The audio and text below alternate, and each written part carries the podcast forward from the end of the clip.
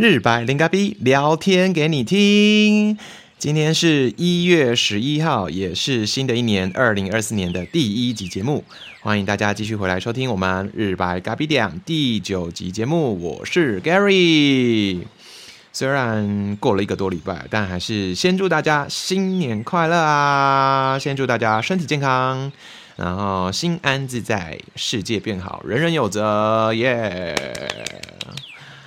嗯，前两天刚好有朋友私讯来给我，然后跟我说，那个他有听到那个阿美斯音乐节第一集的那个节目内容，然后一开头不是用那个阿美族语跟大家问好吗？然后他说那个听起来怎么，就是那个奶吼怎么听起来有点像奶猴，然后他就跟我说不是念奶猴，是奶猴，我就说嗯不对啊，我是念奶猴没有错，我在想可能是因为那个录音设备的关系，所以录起来的时候。听到大家的耳语，可能可能听起来像那个呢的那个发音变成奶喉，但其实不是哦。我知道是那个那个喉咙上颚的那个音吼，那个你的那个喉咙里面那颗球球啊，那颗叫做悬雍垂，你要把它向上拉提提升。对，它是奶吼啊哀吼哦。对，来大家跟我念一遍啊哀吼。爱吼，对，很好。那也谢谢这位来自呃宜兰阿美族人，对我忘忘记你现在在哪一间学校了当老师，然后这位阿美老师的指教，谢谢你。然后顺带一提，这位阿美老师以前可是练田径女子七项全能的选手，然后现在就是很厉害，就是在教育界是非常的。有声望啊，阿美老师，谢谢你啦！来来来来来，嗯，之前有说嘛，就是呃，因为最近开始对一些灵性相关的一些资讯啊，有慢慢的接触，然后也有一些兴趣。那这两三个礼拜呢，我就买了一些卡牌，然后它是神谕卡。那还有一些其他，比如说心理智商会用到的一些图卡之类的。那其中我最喜欢的卡牌之一就是彩虹卡，它真的是彩虹哦，因为它的卡牌颜色有红、橙、黄、绿、蓝、靛、紫，然后里面就各自有一些嗯小文字，那这些小文字都可以呃带给一些人有一些正能量的感觉，所以我就把它收藏起来。对，那再加上它，因为它本身的配色很漂亮嘛，是我最喜欢的彩虹色。对对，所以我就把它买起来了，然后希望之后可以用得到。对，那我们希望之后每一集的开头啊，嗯，可以先帮大家抽一张彩虹卡，对，也算是一种祝福送给大家。对，那我今天就先抽一张来送给大家一个祝福，想要接受这样的祝福的就领取吧，哦，没关系，就尽管的拿去。好，那我现在抽到的这张卡牌是绿色的，那上面有两行字，一行是英文，一行是中文。那它的英文就是 "I nourish myself with loving, caring thoughts"，意思就是说我用爱和关心想法来滋润自己。那呃，这张是绿色的卡牌嘛？那呃，在这个七个颜色当中，其实。我们对照我们的人体的脉轮，人体有七个脉轮，绿色对应到的是我们的心轮的部分哈，所以啊，今天刚好抽到这一张，如果有需要，嗯，这样的一个文字哦，或者是这样的一个祝福，就尽管的领取吧。那关于刚刚说到的心轮这个部分，呃，人体七脉轮的这部分呢，我们等等会说明。那为什么今天想做这个主题哈？嗯，我自己是认为健康这件事情真的是非常非常非常的重要啊！因为我们家从以前到现在就经历了大大小小很多很多的事情，也是因为这些事情才让我呃越来越觉得重要。对健康这件事真的非常非常的重要。我自己是觉得，就是世界上没有比任何事啊比健康还来的重要。对啊，因为就像。嗯，很多人都说健康没有先顾好，那其他的东西哈，比如说像金钱啊、民生地位啊，呃，或者是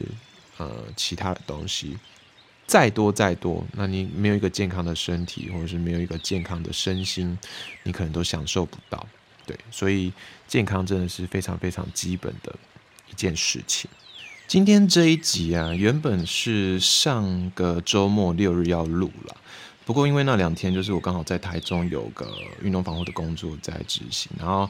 嗯，那时候离开的时间也蛮晚了，然后回到回到家的时候，其实大概已经接近十一二点。我那时候还差点因为买不到火车票要，然后就可能又要在在台中又要再多住一天这样。然后好不容易买到，然后回到家，回到嗯回到家之后，原本想说啊，不然我来熬夜录来录这一集好了。对，原本是想说我不行，我盯一下，我来熬夜录一下这一集。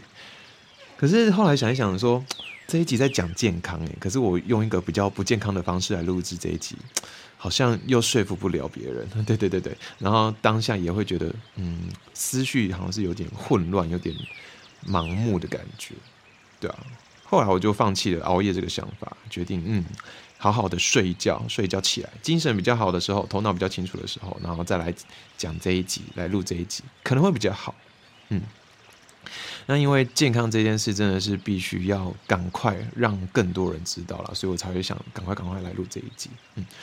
那也因为是新的一年，二零二四年，那希望大家都可以往越来越健康的方向去努力迈进，然后让自己越来越健康，其实也是让自己的生活可以变得越来越好的方法之一。嗯，所以我就决定来录这一集。对啊，不然台湾的鉴宝局都要鉴都要破产了。对我自己是觉得台湾的鉴宝这件事真的是利益非常的良善，然后也的确帮助了很多很多的人。但近年来我一直有有一种感觉，就觉得好像鉴宝有一种被滥用的趋势。那我这里就不再做探讨。对，不过如果大家呢都能够重视健康这件事，哈，为自己的健康去负责，去努力。用不到健保就是最好的，所以如果今天你听完这一集呢，如果能够让你好听到之后开始愿意为你自己的健康去改变一些事情哦，比如说生活模式也好啊，饮食或者是一些心理上的感受等等等等的，如果可以透过这样的方式让更多人变得健康一点，嗯，我觉得也是好事一件啦，对啊，所以想赶快把这样的一个资讯告诉大家。那其实，嗯，我自己觉得就是很多很多事情的问题啊，它的源头都是没有一个健康的身心灵哦。注意哦，我这边说的是身心灵。那像生理上的问题，当然不用说嘛，一定你你身体上有出现一些问题，一定它的。有一些原因在嘛，比如说可能像饮食啊，像作息啊，你的生活习惯啊，或是你居住的环境、工作的环境，或者是你有遗传的基因等等等等的哈，我们等下会说到。另外就是像比如说社会上有很多很多不同的大大小小的议题的问题，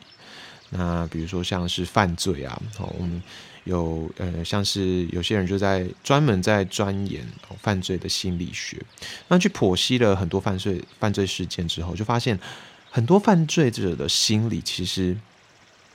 他是有一些问题跟议题需要去探讨的。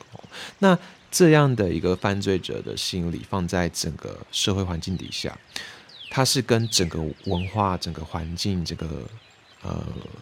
脉络都有相关的，是需要去看一下它的时空背景哦，时间空间的背景，置放在这样的一个时空脉络当中，就可以慢慢的去了解为什么他会想要从事这样的犯罪行为。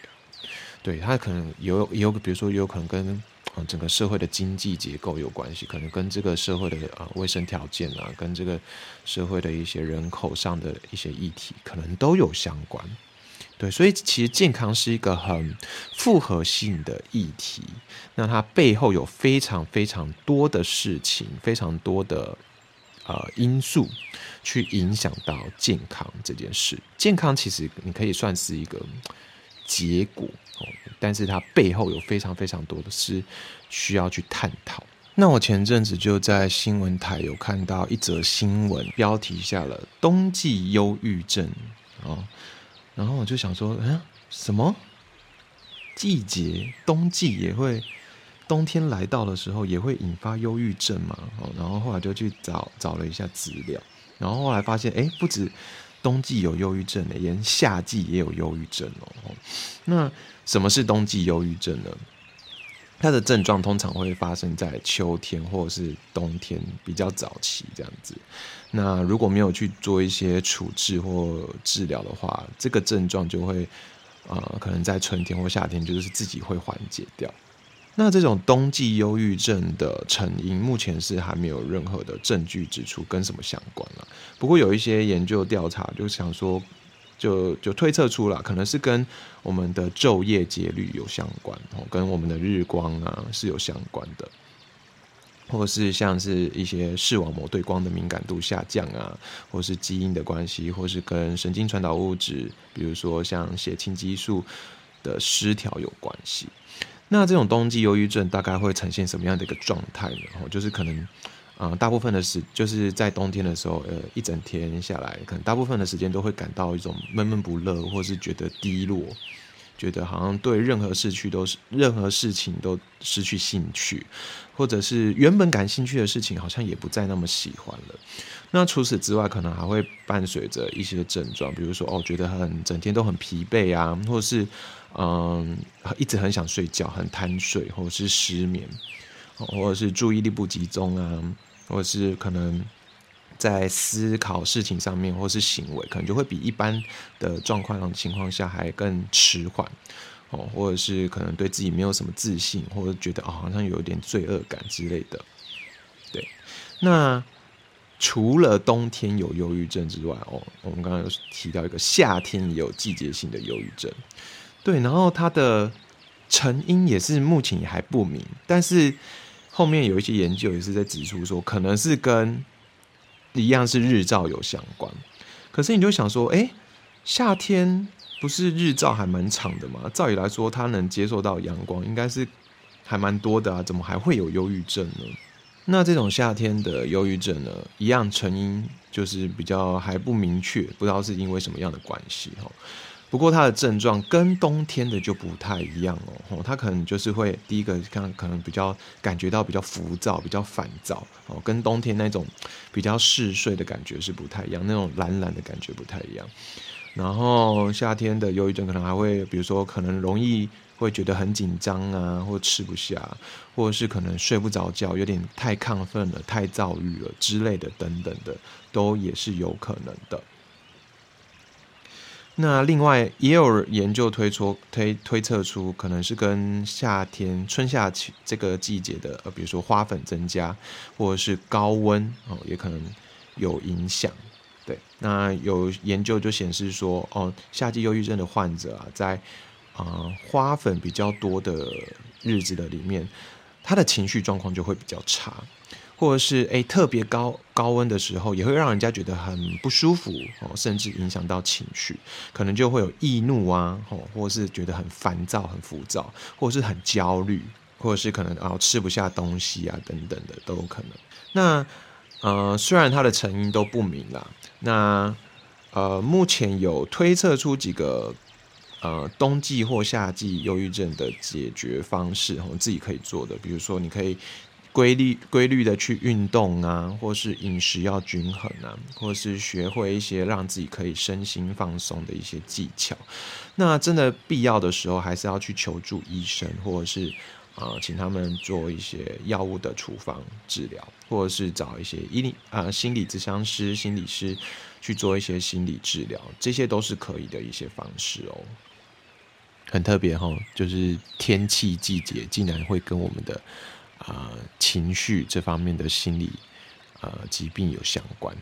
那在开始介绍嗯今天的主题之前呢，前面就先稍微来分享一下关于我自己人生中的一个小故事哦。前面有提到说我们家经历了蛮多事情嘛，所以我非常重视健康这件事。其中有一件就是发生在我自己的身上。那是在高一升高二的那个时候，就是大概十六、十五、十六岁左右，人生中发生了一件大事，然后是关于我身体上的。那时候生了一场超级超级重的大病，反正那个严重的程度，大概就是那时候我差点就要离开这个世界了。因为那时候就是反正情况非常的危急，然后就送到医院之后，医院呢就呃医生就发了两次病危通知给我爸妈。那呃所谓的病危通知，大家有有有在看八点档或者是新闻，大概就知道，就是病危通知就是这个人这个病患已经有生命危险，而且有死亡的可能。嗯，父母或家长可能家属要有最坏最坏的打算，这个这个是人，这个人是救不回来的哦。反正最后还是有救回来，不然我也我也不会在这边哈，继续 跟大家来分享我的一些故事。那在那段期间，就是啊，我那段期间有曾经有待过加护病房，那时间还算不短。还蛮长的一段时间。那加护病房基本上，我待的是那个我在的那个地方，那个医院是长庚医院，林口长庚医院。那他的加护病房是没有对外窗户。我在那个当下，就是在在那边，嗯，疗疗养的时候的那个感觉跟心情就很特别，很不一样了。我会觉得说，我的时间的。感受度被剥夺了，因为我没有对外窗嘛，所以我不知道外面的时间现在到底是白天还是黑夜。我就算墙上有时钟，我也不知道它墙上指的十一点到底是中午十一点还是凌晨十一点，因为整个生理时钟都已经乱掉了。然后，因为旁边又又因为是加护病房嘛，所以可能随时都会有人来量测你的啊心跳啊。啊，你的呼吸啊，你的血氧等等的，然后旁边也会有医护人员在巡视各其他病床的病患，这样子，所以你根本就没办法好好的睡觉，你一定会被睡梦中又吵吵醒，然后醒了之后睡，就是有点介于半梦半醒之间，然后时不时就会有人在旁边急救啊，然后甚至有人就急救不回来，就就就这样走掉了，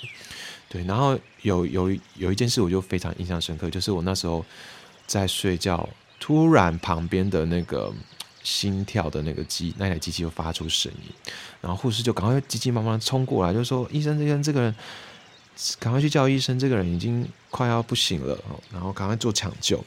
那最后，最后隔壁的那个那一床是一位老伯伯，那他就这样走了。对，那就我就是整个就是因为我也。我我其实没办法乱动了，但是我就用耳朵去听了这整个事件的发生。然后后来过没多久，他们就把这位老贝贝送走之后，那个护士就问我，就问我说：“啊，你会不会害怕？就是害怕，就是贝贝就这样走了这件事情。”那其实我那时候回他心里，呃，我那时候有跟护士小姐，我就说，其实还好，没有什么太大的感觉，因为我那时候心里只是想说。反正我很快就出去了，反正我很快就会就会好起来，然后会出去。对，因为那时候就是我也不知道自己那时候是这么严重的状况，我还就是我那时候就心心念念的只想着哦，我今天进来，我应该两三天就可以出出院了吧？然后然后礼拜四还要考英文啊，所以我心心念念的就是我我接下来明后天还有考试，那我还要准备考试，对，然后我还。那隔天，隔天就是抢救回来的那一天，那几天就是我爸妈就有来探望我，然后我还跟他们说：“哦，可不可以帮我拿一下我书桌上的英文杂志？因为我隔几天就要考英文，所以我想要利用这段时间好好的看书。这样子，我那时候心心念念的就是在准备考试，不管什么科目，包含英文啊，或者是其他科目都一样。因为我就想说，我很快就出去啊，可能两三天、三四天这样就好了吧。”结果我就这样在加护病房待了一个快接接近一个月，然后转到普通病房又大概两三个月，所以总共前前后后加起来大概是快三四个月这样子。但那时候真的是，我觉得年纪也小了，所以什么事情都不太懂哦。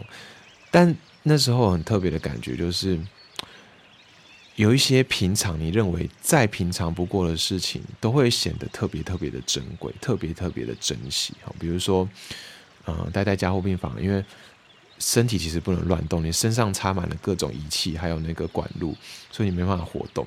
如果能在病床上活稍微动一下你的手脚，我觉得这就是已经很很开心的事情，因为那个麻痹的感觉是真的很不舒服。所以如果我能自己动，或者是有人能够帮我动我的四肢，我就会觉得很开心，就是那个身体的舒适度就会明显有提升。或是比如说哦，我可以安安稳稳的睡上一觉，都不被打扰，不被任何的声音，不被任何的事件打扰，这也是让我觉得很开心的事情。或是比如说离开加护病房到普通病房，我也觉得很开心，因为。那整个的氛围就就是变得不太一样，或是比如说哦，拔掉氧气管，然后可以自在的呼吸，靠我自己的呃力气去呼吸，哦，这也是很值得感恩的、值得开心的事情或是比如说哦，太久没进食了，那我好不容易可以，医生终于说，哎，你可以进食哦，你可以喝水。你可以吃东西了，我就觉得哇，当下真的是天哪！我终于不用再饿肚子了。虽然他们还是有打营养针啊、葡萄糖什么之类，但那个饥饿的感觉还是会在。可是又不能吃的时候，因为那时候还要做很多检查，或者是做一些其他的事情，对，所以就不能不能喝水，或是可以下到病床去上厕所啊，或出去稍微走一圈这样子。任何任何的小事情，就是这种平常再平凡不过的事情，突然都变得好珍贵哦，变得非常非常的很容易满足，很容易开心。这样子，其实我爸妈我也非常非常感谢我的爸妈，就是非常的用心的照顾我，然后不管是吃的啊、用的啊等等之类，都是非常细心的去让我能够赶快恢复到健康的状态。那整个治疗结束之后啊，大概三四个月嘛。结束之后，我们就跟爸爸妈妈讨论说，那不然就是高中先休学好了，先休个半年，然后再决定要不要回去继续读这样子。因为那时候高二升高啊，高二要升高三嘛，那时候课业压力非常大，要准备学测、准备职考什么的。你进到学校，基本上就是八小时，大概有八成的时间哦，大概六堂课。可能都在考试或是念书这样子，然后我还记得那时候我要休学前，我就啊去学校嘛，回到嗯嗯去办一些手续，然后要回到原本的班级，然后去看看好久不见的那些同学们，然后他们看到我的时候是非常非常开心的，非常非常欢迎我，就说哦你要加油啊，赶快回来跟我们一。回到我们班上，然后我们再一起努力，一起奋斗，这样子。他们是用这种欢迎，就是希望我赶快好起来的态度来跟我说话，然后欢迎，想欢迎欢迎我赶快回去，回到回到他们的班上这样子。可是我的当下却是感觉到非常不舒服。那个不舒服不是人对我的不舒服，而是。我觉得那已经是接近到有一种忧郁症，我不知道为什么会这样，我也不知道为什么会有这种感觉。我一踏进那个空间，我觉得那个整个空间，整个空间的感觉，好像都排斥我，好像都在排挤我，甚至不允许我待在那个空间，那待在那个教室里面。那个感觉，明明同学都是这么的友善，想要欢迎我回去，可是我却有这样的感觉产生，然后。我没有特别跟谁讲，那时候，后来呢，我就把这个想法，就是就也没有特别去理他了。对我觉得，以现在回想起来，我觉得那时候有一点点这样的忧郁症存在。可是我那时候因为对这件事还没有很了解了，所以我就没有特别去在意这件事。那后来就是休学之后，就在家了，嗯，关了半年，然后也没有。特别跟谁去交流、互动、聊天等等的之后，对，然后又又再复学回来。那呃，后来想一想，就还是呃做一个决定，就是降级，降降下一级，就是到下一届的班级。因为回如果回到原班级，那个可能课业进度都已经跟不上了，所以决定就是重新再读一次二年级这样子。对，那他生了这一场大病之后，我真的觉得是。脱胎换骨，只能用脱胎换骨来说，因为真的是跟以前的我很不一样。但是我觉得这种换骨也是换成更不好的我。对我很明显的感觉到，就是一种我一直处在一种闷闷不乐的状态当中。对，那在大病之前，我明明就是个很很开心，然后会搞笑，会跟大家那边耍宝啊，或者是。那边嘻嘻哈哈的，跟家跟大家闹来闹去的那种人。可是大病回来之后，我反而变成另外一种人。虽然没有特别的负面啊，往负面的想法那边去，可是就是觉得自己好像一直处于一种闷闷不乐，然后开心不起来的状态。然后我也没办法去接受自己，没办法去肯定自己。我好像没办法给自己再多的信心或者是勇气了。我好像跟以前那个很喜欢笑、很爱笑的那个我越来越远了。对，这就是我复学之后有的一个情境。那当然，当后来就陆陆续续回到呃呃，到了一个新的班级，然后顺利考上大学。那一路上，我自己到现在啦，我自己觉得这一路上走来，有碰到很多贵人。我现在想起来，他们真的是各种形式的贵人在帮助我。让我开始慢慢的回到，呃，生病以前的我，一点一滴的慢慢回去，这样子，甚至比以前可能还在更好哦。因为，嗯，这这段时间当中，就是我不断的在跟内在的我好好的对话，然后好好的去疗愈，这样的一个过程非常非常的漫长。从那个时候到现在，从高中到现在，大概也要十多年。快将近二十年了，这整个过程都是他需要一点时，他需要非常非常久的时间，然后需要一些方式或者是一些呃作为，你才有办法感觉到自己的不一样，然后让自己变得更好。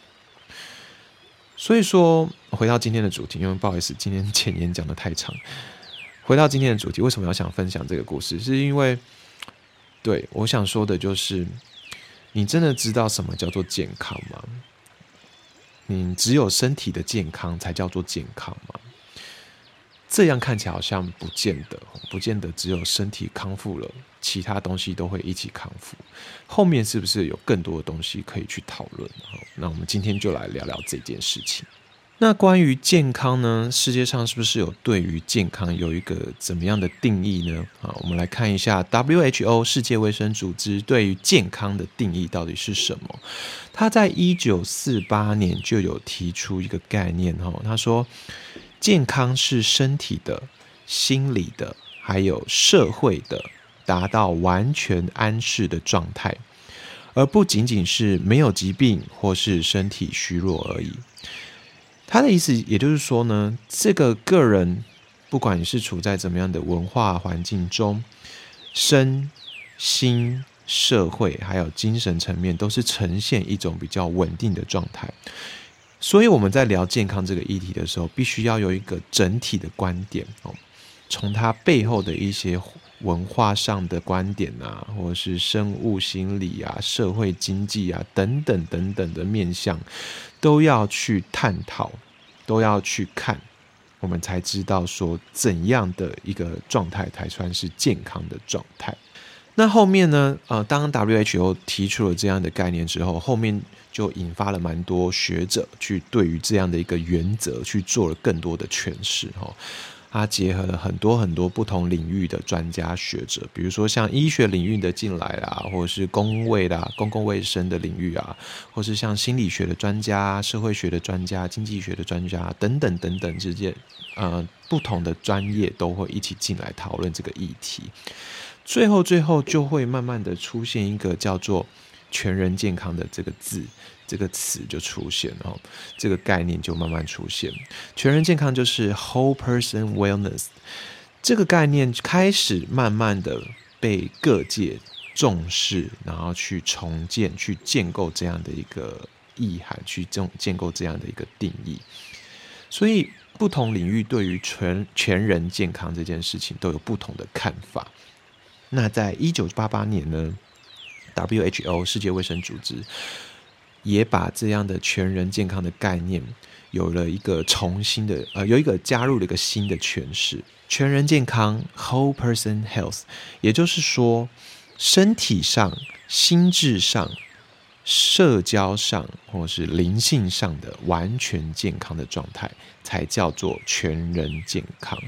那这四个健康包含了，比如说生理上的 physical health，或是心理上的哦，他这边用的是 mental health，或是社会上的 social health，或者是灵性相关，或者是有些人翻译成精神相关的，就是 spiritual health。这四个达到一个完全健康的状态，才叫做全人健康。那我们接下来就好好介绍一下哦，以以 WHO 的这样的四个概念、四个主轴，我们来看一下这四个到底在说的是怎样的一个健康状态。那首先就是大家最熟悉、最熟悉的就是生理健康的状态，也就是 physical health 这个状态。它的意思就是说。呃，身体的器官啊，或是身体的系统都能够正常的运作，并且具备充足的机能，可以去应付我们日常生活所需要的一些事情。比如说，我们啊有一些特殊的生活模式哈，或是我们自己处在一些比较高危险行为的状态当中哦，例如像是我们长期处于一种高压的环境，好像我刚才前面有讲到。嗯，可能学生时代就会有很大的呃念书的压力啊，哦，升学压力啊，哦，或者是像在职场上，可能会面对比如说上司对下属啊，或者是整个呃公司氛围的关系，所以整个处于一个比较高压的状态，或者是可能有些人在家中也可能会，哦，因为。一些长辈的言语啊，或者是家里可能比较气氛比较不融洽，那处于一个比较高压的状态。那再来就是可能像有高脂高糖的饮食，或是像做事的生活形态，吼长时间的不活动，甚至一周的那种呃活动量都非常非常的低，或是比如说像是呃嚼槟榔。呃，吸烟、酗酒等等之类的一些生活习惯，或是有些人甚至会滥用一些药物，哦，当然包含一些毒害药品，这也是有可能的，或者是一些比较不安全的性行为，诸如此类的，它后续都有可能有几率去引发一些疾病哦，比如说像是心血管疾病啊、糖尿病啊、中风啊，好，或者像癌症。或者是像肌小症啊、骨质疏松，或者是可能嗯有一些可能像车祸啊，或者是那个在工作的时候有一些职业伤害，然后发生一些意外，那让我们的身体可能产生一些缺陷，或者是一些受伤的状态。那这样的生理的不健康哦，就是会让我们的身体机能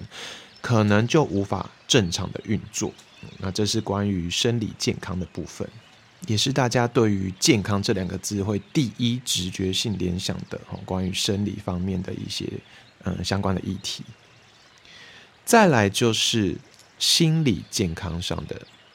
定义，它的 mental health 意思就是能清楚有条理的思考、表达自己的情绪，并且有能力去处理压力、沮丧、焦虑。惧怕等等等等之类的情绪，那以我来看这个定义，我会觉得说，它会比较像是，呃，跟大脑相关的一些想法哦，我们可能背后需要可能有一个逻辑去推理、去思考的。比如说，哦，为什么对于这件事会感觉到开心啊，会感到愉悦，会感到幸福，或者是为什么对这件事会生气、会害怕、会会有愤怒的情绪上来？哈。在心理层面，可能就会想要给大脑一个解释，或者是给这样的一个情绪去做一个解释，试着用一种比较科学实证的方式去解释人的心理。那也的确有些心理层面的问题啊，情绪确实是跟我们体内生理的一些啊器官啊、内分泌系统啊一些生理层面的因素是有关的哦，比如说。当我们感觉到幸福的时候，感觉到开心的时候，我们的体内会分泌一些特殊的荷尔蒙，像是脑内啡啊、多巴胺、催产素等等等的。对，这些是跟幸福相关的。比嗯，可能碰到某些事件呢，哦，这个事件引发你开始觉得哦，觉得是有幸福的感觉，那可能那时候你体内的脑内啡、多巴胺、催产素可能就在分泌。或是在一些比较充满压力的情况下，那我们可能身体就会产生一个叫做压力荷尔蒙、可体松的东西，然后去让你应付这样的一个情况。那在心理健康的议题上啊，就是我们之前前阵子前几年有办的东京奥运上嘛，就有一个很重要的、很重要的关于心理健康的议题哦的新闻有发生过，就是我们的美国队。有一个非常非常非常有名的女子体操选手，她叫做拜尔斯。那她参加东京奥运的体操女子团体还有个人全能项目的时候，她就在呃团体决赛的时候，她就宣布了，她在还在比赛当中哦，她就说我要退出比赛，我没办法继续下去了，因为我想要。关注我的精神健康，因为他的当下觉得当下的心理是不不是处于一个健康的状态。这个不健康的状态可能是情绪，可能是对自己的不肯定，可能是对于啊自己感到害怕，或者是觉得自己没办法完成这样的一个动作，这样的一个心理状态可能会影响到他在运动竞技场上的表现。可能会影响到他当下比赛的表现，所以他决定退赛。你要想哦，他这他其实是一个非常非常有名的选手哦，他在体操这个项目可以算是一个体操女王的存在。他的成绩非常非常的好，照理来说，他的他不需要担心他的能力，他也不需要去。对于这样的一个表现，有任何的不肯定自我的一个状态，可是他却非常非常的能够感受到当下自己的状态已经是不 OK 的状态，所以他决定为了自己好，为了自己去做这样的一个决定。你要想他有多大的勇气，因为他是第一个是背负整个国家队的呃夺牌的希望，他可以说是夺牌的希望，因为他的啊体操的。运动成绩表现是可以几乎可以是碾压其他对手的。对，第一个就是他背负了国家队的希望，背负了国家队夺牌的希望。再来，他背后有非常非常多的支持者，对他的一些期待，对他的一些期望。再来，这样的有名的选手，可能背后还会有一些厂商的代言，什么什么之类的，诸如此类的。眼光都放在他的身上，可是他还是非常非常有勇气的做下这个决定。当然，后面就有很多人在探讨这样的一个拜尔斯做这样的一个决定到底是对还是不对。有些人就会说：“哦，他根本就是呃，就是害怕他这个退出比赛，只是他自己表现不好，他用这个当做是借口。”但也有人真的是非常赞赞美、非常敬佩他的勇气跟胆量。去做出退出比赛这个行为，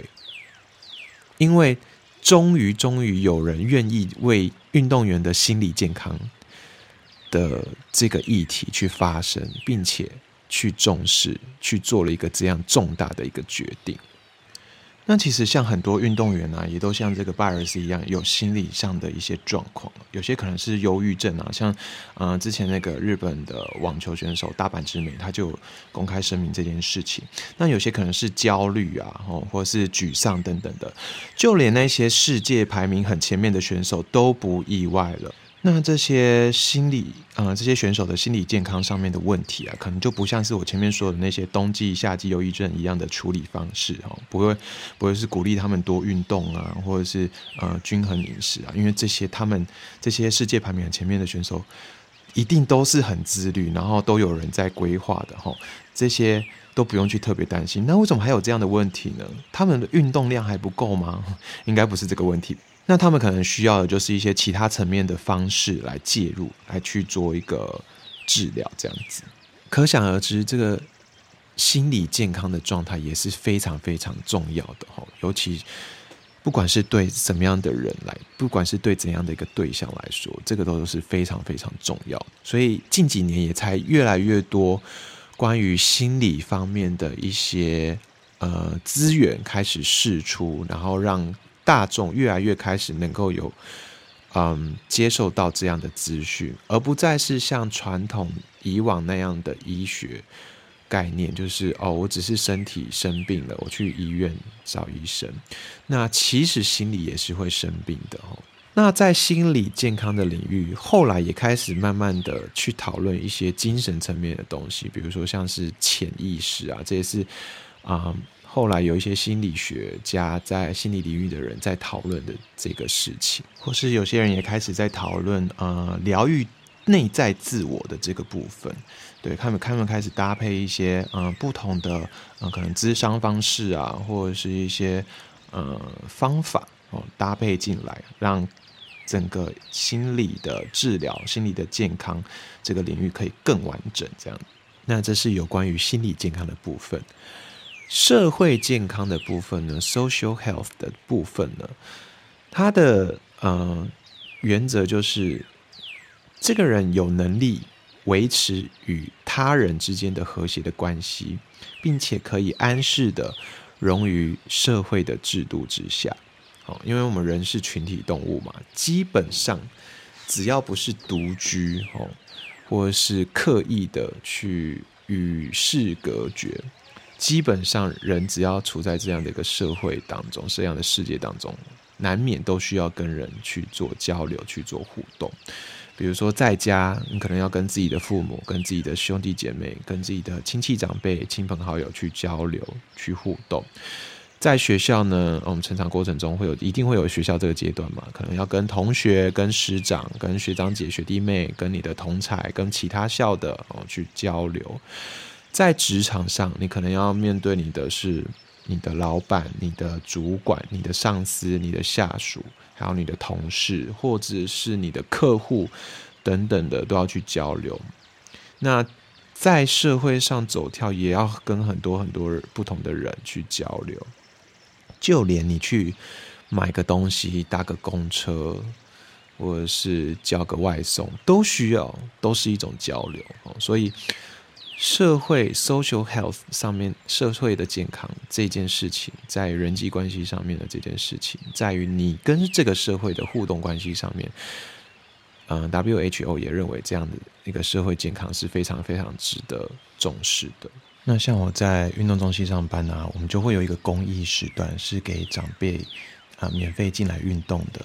哦，那通常长辈进来能做的东西呀，就是比较少嘛，比较轻量。那大多时间都会是呃使用器材，然后同时也在跟其他的长辈一起聊天这样子。那可能有些民众就会觉得哇，怎么就这样占用器材在那边都不太运动了，然后。就在那边单纯的聊天，可是我换个角度想，其实这好像也是一种嗯，促进他们社会健康的一种方式。对，就是嗯，长辈来，那他在这个公益时段可以认识到其他不同的同嗯同差不多年龄层的朋友，然后跟他们说说话也好啊，跟他们聊天啊，聊聊彼此的近况啊。这样好像对他们的心理健康上，好像也是一个不错的方式。不然，嗯，像我偶尔会回到我的家乡，然后因为我以前是住在眷村嘛，那眷村改成大楼之后，很常看到就是有一些长辈在下午的时间就会被呃，可能就坐着轮椅被看护推着出来晒太阳。那我看到那个景象就有点感慨，为什么？因为他们在晒太阳的同时，其实他们并没有什么在交集聊天，反而是那些在照顾他们的看护们，就是做的有说有说有笑这样子。那那样的景象就显得那些长辈变得有点呃落寞，有点孤单这样子。所以我就在想，他们或许在社会健康上这一块，可能就没有像一般的长辈这么来的呃充足，没有像运动中心这些长辈们这样子，还蛮可惜。不过也不是所有的人都喜欢跟很多很多人就是一直维持打交道的关系啦。嗯，像我自己就觉得，呃，我是一个。蛮需要独处的人哈，我是一个独处需求还蛮高的人。那嗯，但也不是说我完全不想要去交朋友或什么，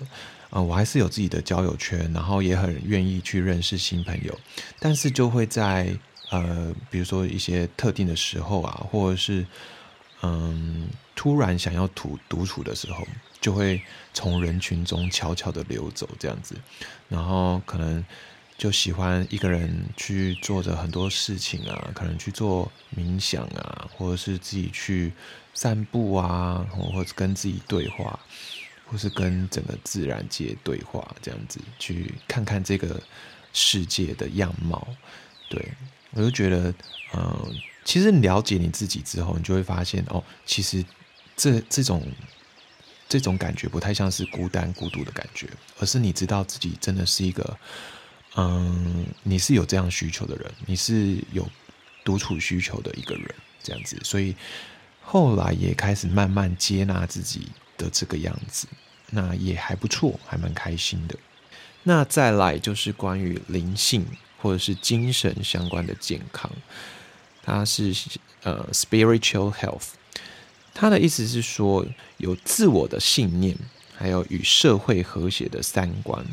并且拥有爱人与被爱的能力，还有适当的怜悯之心。一般在谈论灵性健康的时候啊，我们可一般大众对于灵性这两个字，可能就会有一些偏见哈，或是刻板印象，好像这个灵性是不是就一定跟比如说神秘的世界啊，那些未知的世界、未知的力量有相关？但其实是不见得哈。这个部分我会比较想要再多花一点点时间来讲一下哈，在一般学术界或者是像呃呃 WHO 认定的这样的一个灵性或是精神上的，比较不像是我们说的一些跟未知的世界相关的一些资讯，它的。嗯，这边 spiritual 的部分会比较跟还是跟自我连接相关，对，跟心理层面有一点点相关，甚至比心理层面再更深入一层。我们从呃大家应该都有学过的一个叫做马斯洛的需求理论，他是心理学家，呃亚伯拉罕马斯洛在一九四三年提出了一个呃马斯洛需求理论，就是一个三角形金字塔。大家应该多多少少有听过啦。那在金字塔的最底层、最底层、最下面的那一层，就是生理需求；上去就是安全需求；中间那一层就是社会需求；再上去的就是尊重需求，以及最顶端的叫做自我实现的这个需求。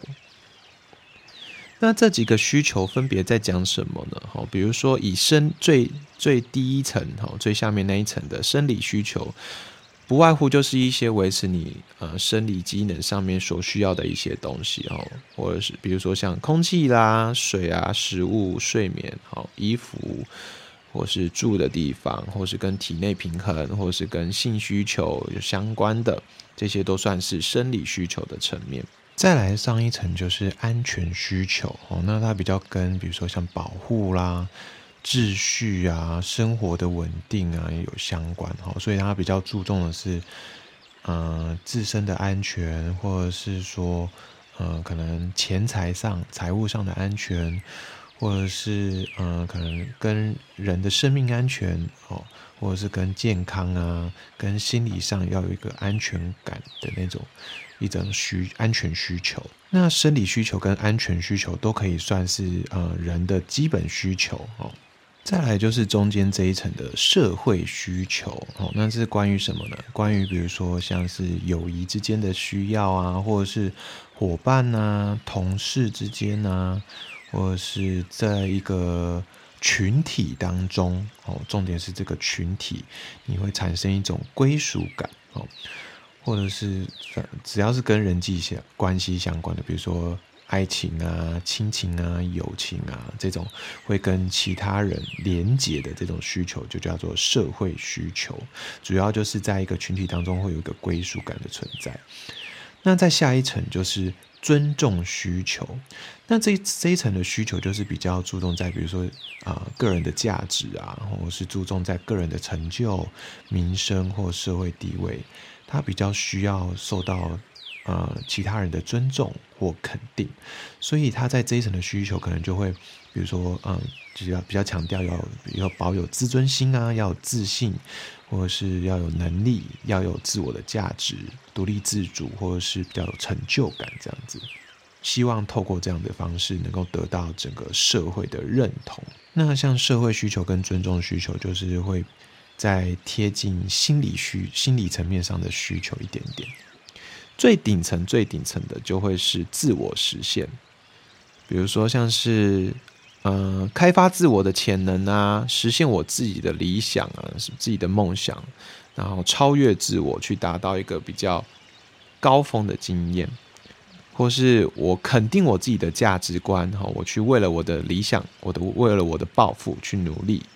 那其实这个部分其实就有一点点跟我们的 spiritual health、跟灵性或是跟精神相关的健康是有一点点相关的。灵性健康的部分啊，其实我也还在学习当中啦。不过就以我自己以往接触这方面的相关资讯来说。目前在灵性健康上有体悟到的有两件事情哦。第一个就是我觉得灵性健康是一种嗯，让自己内在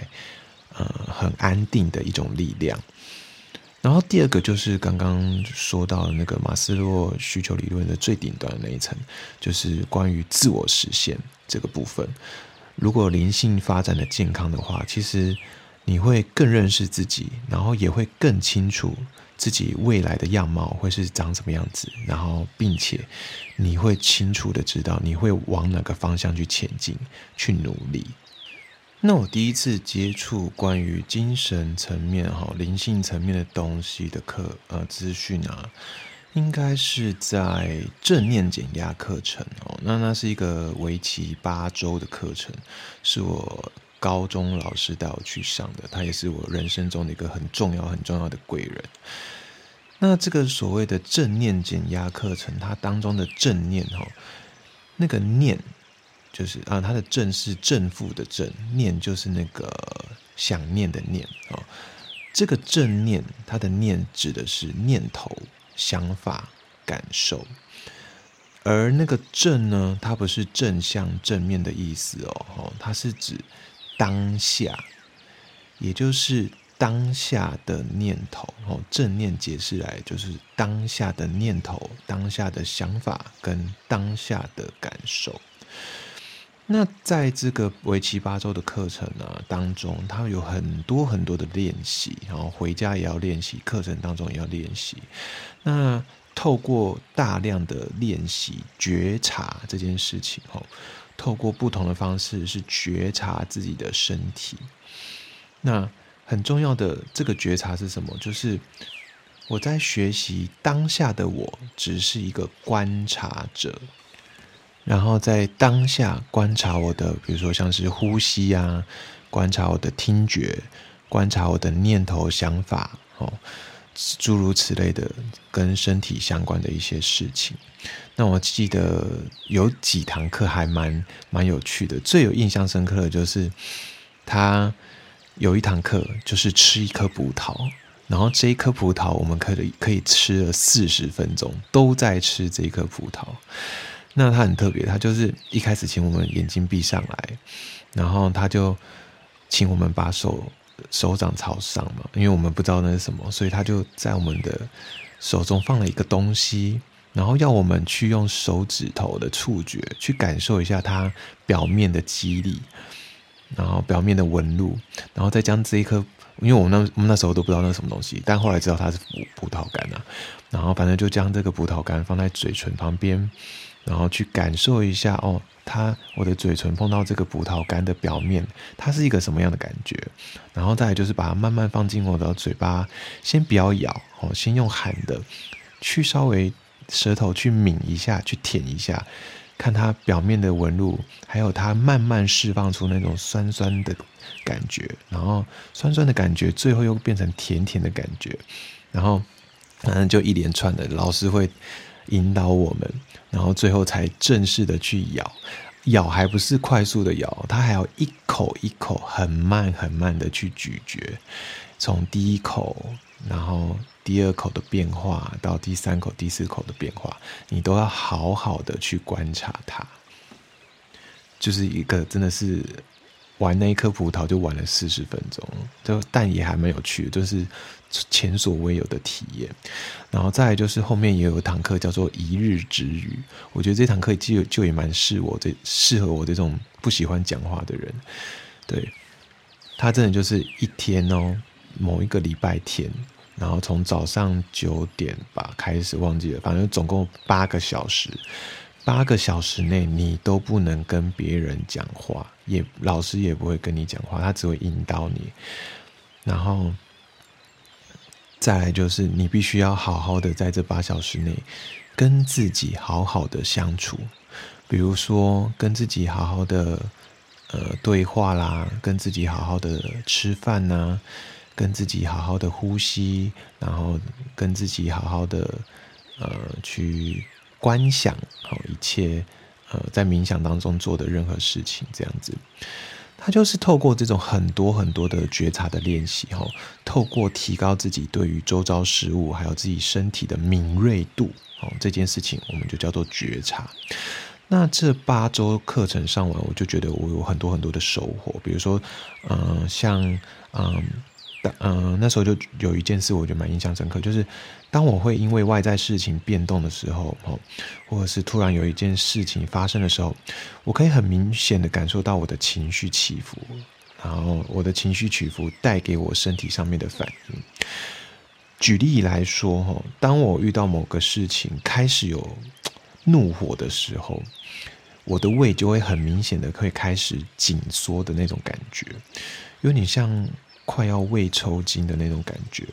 那这是我以前的我没有特别去注意的一件事情哦。又或者是说，哦，因为某件事发生啊，我就开始联想一些，哦，光是看到影像，光是听到声音，我就开始联想一些有的没的的事。然后这个事情发生的时候，哦，当下我就会知道，哦，我又开始胡思乱想了。然后我就会 OK，先停下来，然后。好好的观察一下我当时的念头是什么，并且让自己去试着不要被这样的一个惯性思考绑架，嗯，诸如此类的这练习，我觉得这件事对我来说也蛮蛮蛮有收获的，因为我真的就是一个以前就是一个很喜欢胡思乱想的人，这样。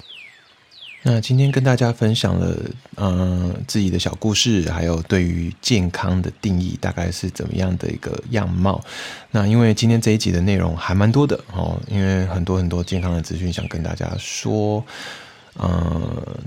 我我会把这一集分成上下两集，然后一样大家可以挑选想听的片段去听。那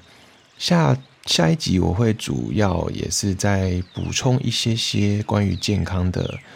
嗯，这个部分，那主要会是针对灵性健康的这个部分，以及有哪些影响健康的四大因素，哈，会再再再跟大家说明一下。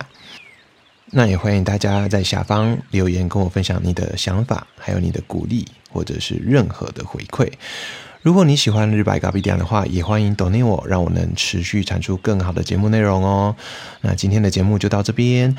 早上正在收听节目的你，不管是要上班还是上课，祝你们今天也是元气满满的一天。记得去听下一集哦，拜拜，阿雷阿雷阿雷。